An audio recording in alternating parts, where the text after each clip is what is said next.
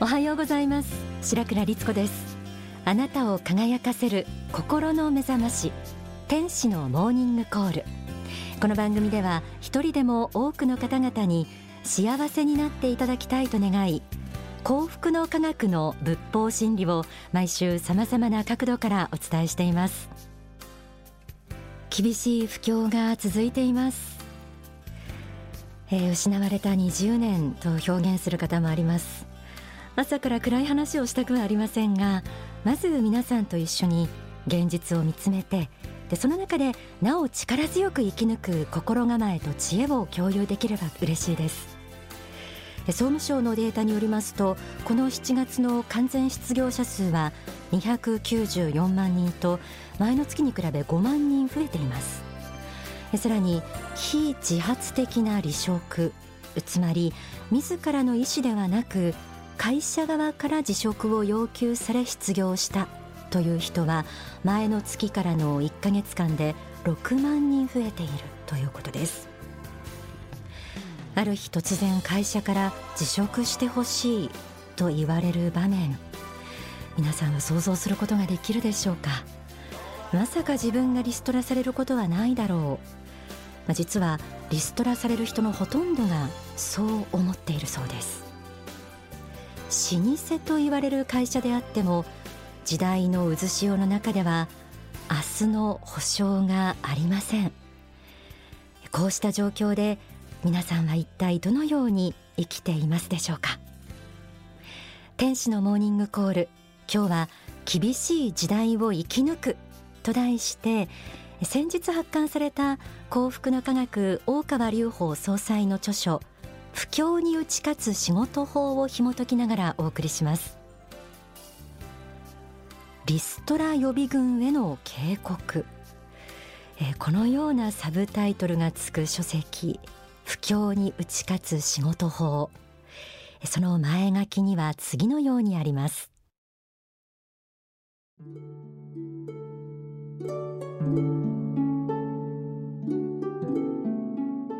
実に実に厳しい時代に突入した。今となってはどの会社が突然倒産してもおかしくない。リストラ予備軍への警告と副題につけたがどの人にとっても明日は我が身である。自分に対して厳しくあれ。世を火に継いで勉強せよ。人間学と採算学を学び尽くすのだ。暗く長いトンネルの先にほのかに光る白い出口が見えてくるだろう。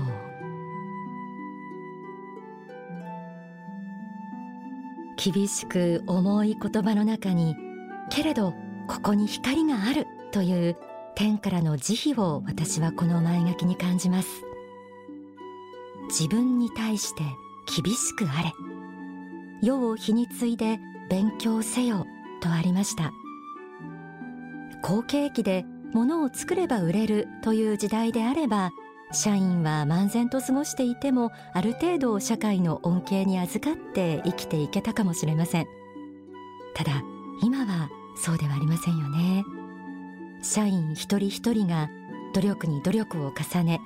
精進に精進を重ねていなければ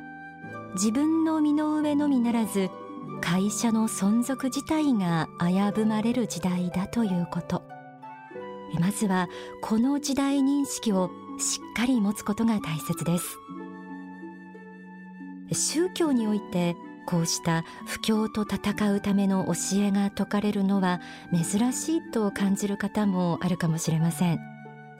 大川総裁は書籍の中でこのように説かれています。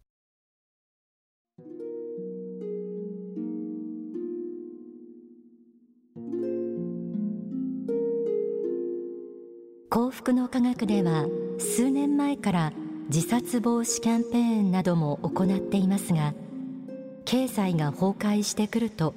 自殺者もさらに増えてくるだろうと予測されます。食べていけなくなればそういう人が増えてくることはほぼ確実です。また病気をしたりあるいは家庭内で問題が起きたりする人は数多く出るでしょうし子どもの学費を払えない親もたくさん出てくるでしょう。しかし今は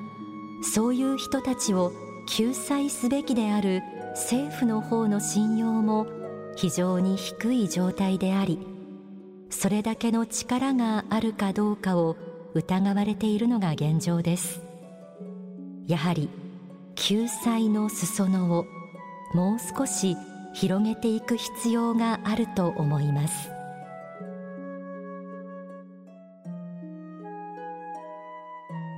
仕事そのものがうまくいき成功するということも幸福に生きていくための大切なテーマです。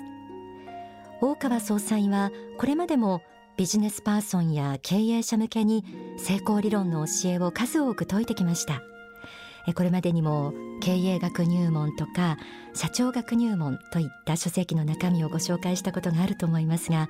今回のこの不況に打ち勝つ仕事法では社員学という言葉も用いて個人のレベル日常の仕事の方法というところまで落とし込んで会社をクビにならないためにはどうしたらいいのかということが説かれています。かなりリアルで説得力を感じると思います。この宗教が人々の幸福を目的としている以上こうした教えが説かれることも人々を救いたいという本気の表れと思っていただければ幸いです。では一体どうしたらこの厳しい時代を生き抜いていくことができるんでしょうか？不況に打ち勝つ仕事法にはリストラに遭いやすい人の特徴についてズバリ厳しい指摘がなされています。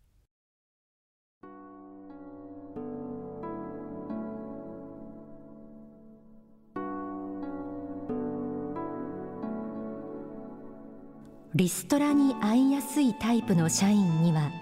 やはりいくつかの特徴があります。その特徴とは何でしょうか？リストラに合うような社員は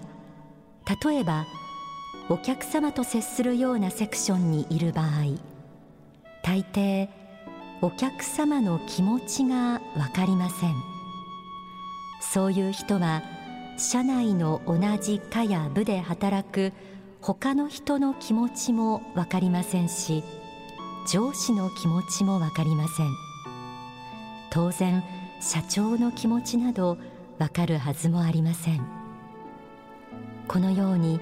全く他人の気持ちがわからない人というのは基本的にエゴイストだということです。自己中。という言葉がありますがまさしく自分のことしか考えていないわけです。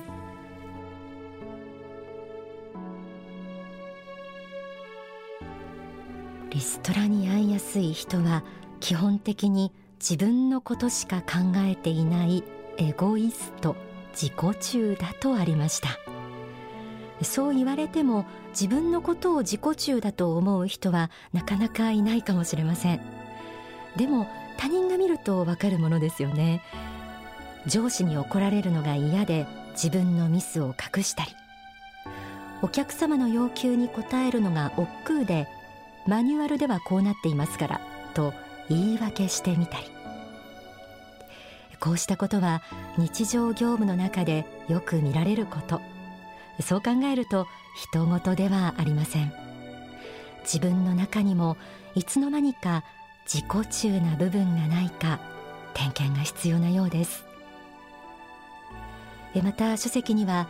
これからは次のような人もリストラの対象になるとあります。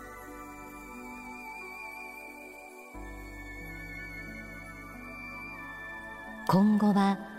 単なる指示待ち族はリストラされると思ってください。何もしなくても会社に乗っかっているだけで偉くなれるというのは日本的伝統ではあるのですがこれからはそれが通用する時代ではなくなります。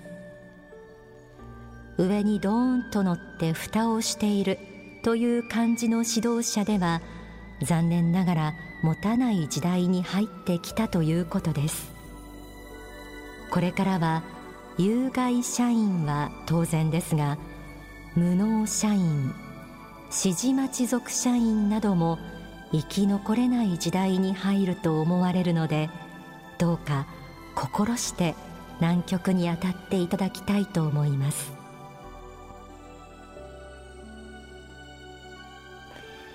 上司が持っている情報を与えてくれないから仕事を進められない。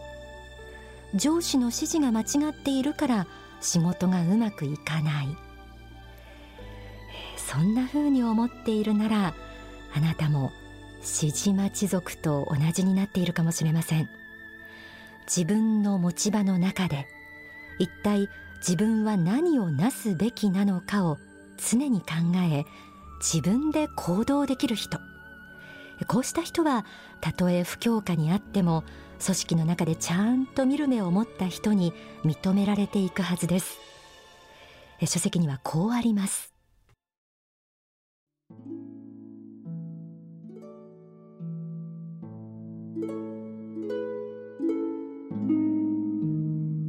やはり自分に厳しくなければいけません。自分に甘い人はダメです。今まで通りの惰性でやっていける。と思っていてはダメなのです。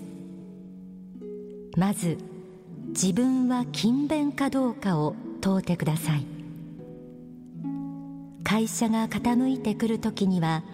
大抵怠け者が増えてきます。手を抜いて仕事をそこそこにし他のことをやり始める。関心が会社の外にあり遊びの方に頭がいっている。などということが多く会社の危機に気がつかない人が多いわけです。したがって今自分の置かれている立場がそれほど高いものでなくても常に全社的な問題や経営の問題に関心を持ちいろいろなものをいち早く察知しようと努力すると同時に自分の与えられた持ち場の中で勤勉な努力を積むことが大事です。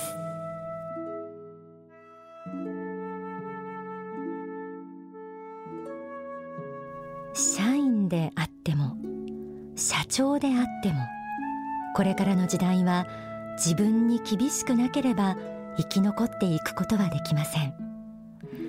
ただこれは難しい話ではなくある意味では原点に立ち返るということなのかもしれません。いつしか組織に甘えていた自分を顧みてもう一度やるべきことをきちんとやり仕事を通して世の中を良くしていこうと志すこと。勤勉な努力を積む人の前に不況やリストラの波は消えていくでしょう。ではここで大川隆法総裁の説法をお聞きください。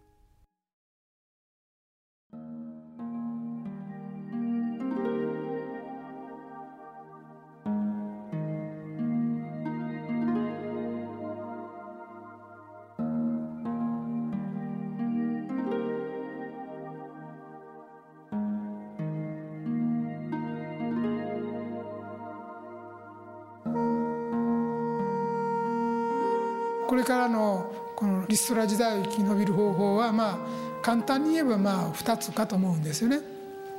一つはもう不況時代はもう営業力で勝つっていうのはこれも一つでございますので営業力増加ですねだからよそよりも力を入れて販売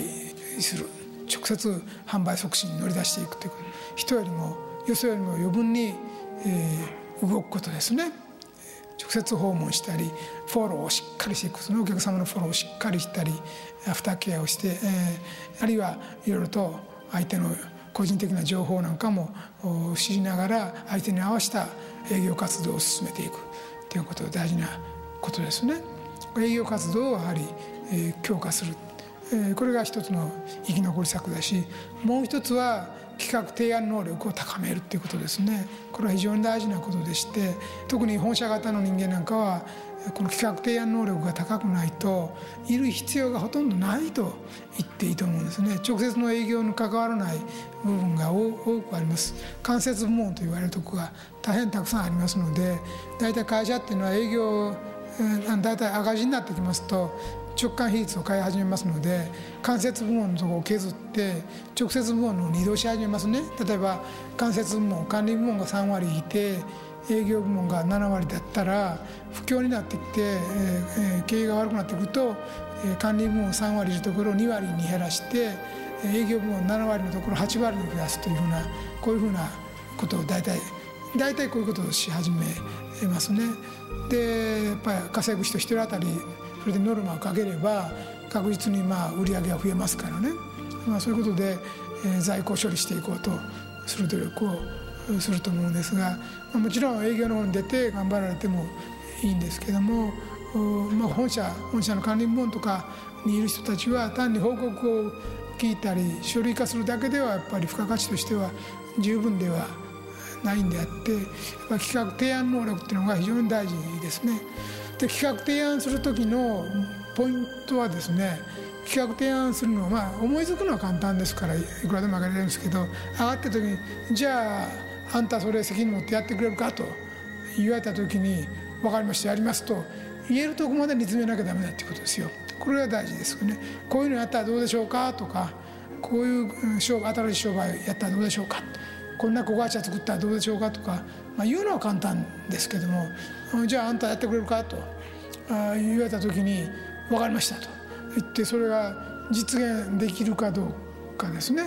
うん、そこまでの責任を問う、うん、確か企画提案に責任が伴うということですね。じゃあ自分やれと言われた時にじゃあ分かりましたと。引き受けられるところまで考えを煮詰めることが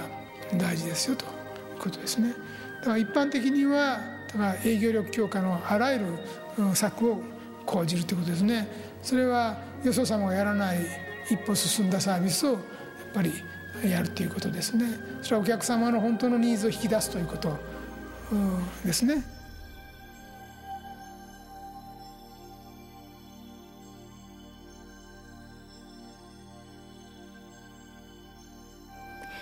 お聞きのように具体的な方法まで説かれている不況に打ち勝つ仕事法。大川隆法総裁の最新刊です。